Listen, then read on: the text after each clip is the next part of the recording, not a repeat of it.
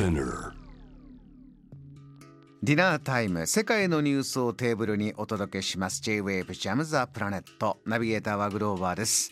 続きましては海外在住のコレスポンデントとつながって現地のニュースを届けてもらう。ニュースフォームコレスポンデント今日はシンガポールです。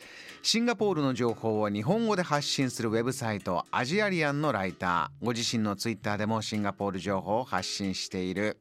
エツマさんよろしくお願いします。はい、よろしくお願いします。えー、つまさん前回は8月16日のご出演で夏真っ盛りでしたけれどもはい、季節変わりましてシンガポールは今どうですか？はい、今日は珍しく晴れてるんですけれども、実はここ最近シンガポール本当に雨が多くて、うん。もう朝から土砂降りの日が続いて大変だったんですよ。あそうですかはい、で特にですね朝の通勤時間ですねもう公共交通機関に影響も出ますしあとあのこちらアプリで呼べるタクシーなんかが普通にあの普及してるんですけれども、うん。この需要と供給で値段が変動する仕組みになりますのでもあう激しい雨が降ると大体2倍から3倍近く料金が跳ね上がってしまうんです。ーへえダイナミックプライスというやつですねはい。はあそうするとエツマさんなかなか雨が降ると暮らしって大変だなとそういうことですか？大変です。先日も朝から日本大使館に行く用事があったんですけれどももう全然その料金が2倍3倍になっても取れないんですね。えそうなんだ。ま待っても待っても来ないっていう。はい。もうはあ。大変な日が続いてます。いやー大変な中このラジオは割とその辺は大丈夫かなと思いますんであの、はいご参加ありがとうございます。今日のニュース最新トピックですがまず一つ目何でしょうか？はい。まずは先日シンガポールで行われた東南アジア最大の食品見本市 FHA についてお話ししたいと思います。はいはい、この FHA というのはフードホテルアジアの略なんですが、うん。このイベントでは世界各国の食品メーカーやサプライヤーが集まってこう食品を展示したり ASEAN 地域のバイヤーと商談を行うんですね。うん。で今月9月の5日から8日の日程で開催されたんですがはい。この4日間で109の国と地域から約5万7千人が来場したんです。すごいですね。はい、で出店者数も2000以上であと国ごとにパビリオンもあったんですがそれも50以上設置されまして、まあ、やはりその4年ぶりのリアル開催ということもありまして、まあ、かなり気合が入っている雰囲気でした。現地エツマさんも行きました？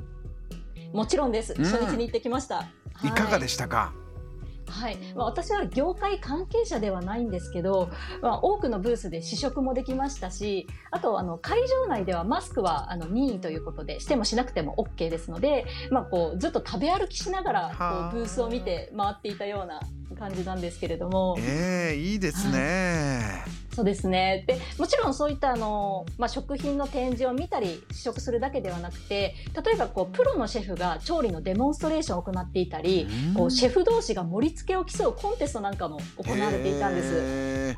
中でも印象に残ってる場面どんなものありました？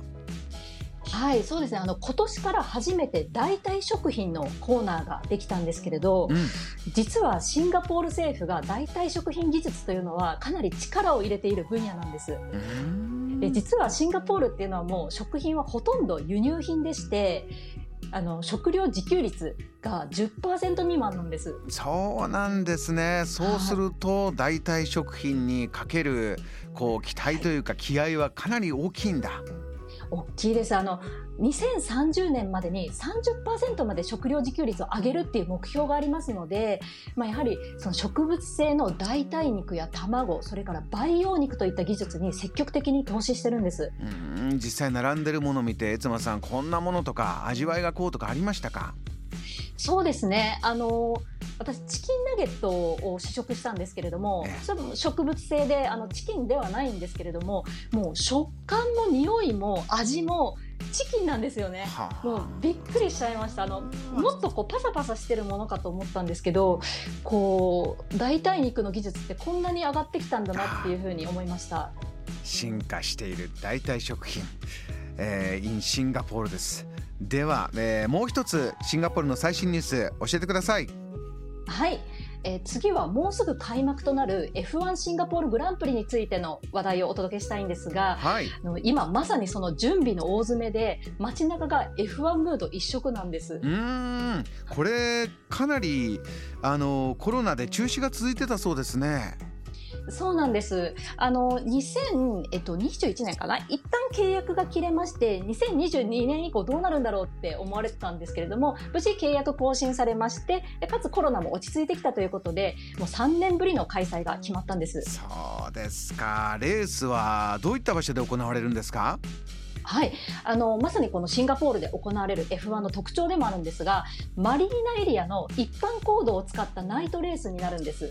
これは見ものですね、はい、そうなんです。あの中心地のホテルやビルからもレースが見えますのでそれが人気の理由の一つなんです。そうですか。シンガポールの皆さんいよいよと。これは待ちに待ったという雰囲気ですか？そうですね、まあ、シンガポール国内もそうなんですけれども海外にもファンが多いので、まあ、実際観客の40%は国外から来るというふうに言われています。あの今泊まるのも大変ということですかねこれは。そうなんですあの中心地のホテルがもうほぼ満室状態だっていうニュースがずっと流れてるんですけれども、こうわずかに残っていても例えばあの1泊日本円で30万円ぐらいするようなスイートルームしか残っていないですとかもうまさにそういう状況です。あのー、雨の日のタクシーの話もありましたけれどもこういう時の宿泊料金もかなりのものになってるんでしょうか？そうですね。まず空きがないっていうふうに言った方が正しいかもしれないです、はい、世界中から集まってきて宿泊しないでこう一般の方もこれ見るときってチケットの売り上げなどもいろいろあるんですか？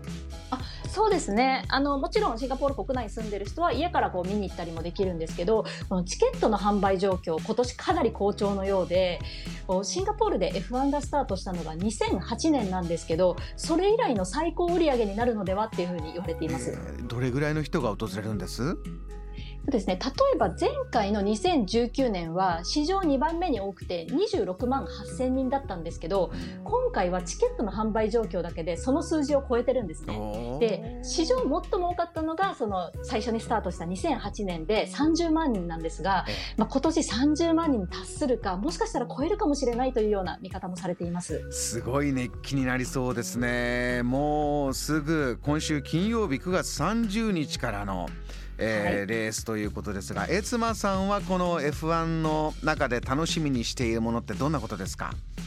そうですね。実はあの見どころがレースだけではなくてですねの海外から大物アーティストが来てライブパフォーマンスをするんですね、うん、で結構それを目当てにしている人も多くて、まあ、私もそのうちの一人なんですけれども。今年はグリーンデーやウエストライフとかあとマシュメロといった欧米系のアーティストが中心で40組のステージが予定されてるんです。野外ですか？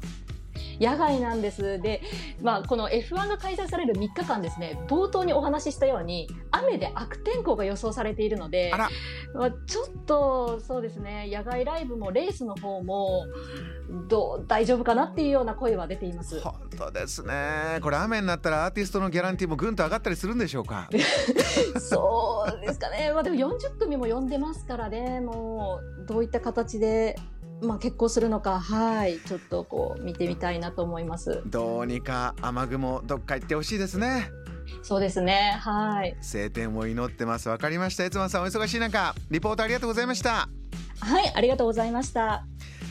この時間はシンガポールの情報を日本語で発信するウェブサイトアジアリアンのライターエツマさんにお話を伺いました。JAM The Planet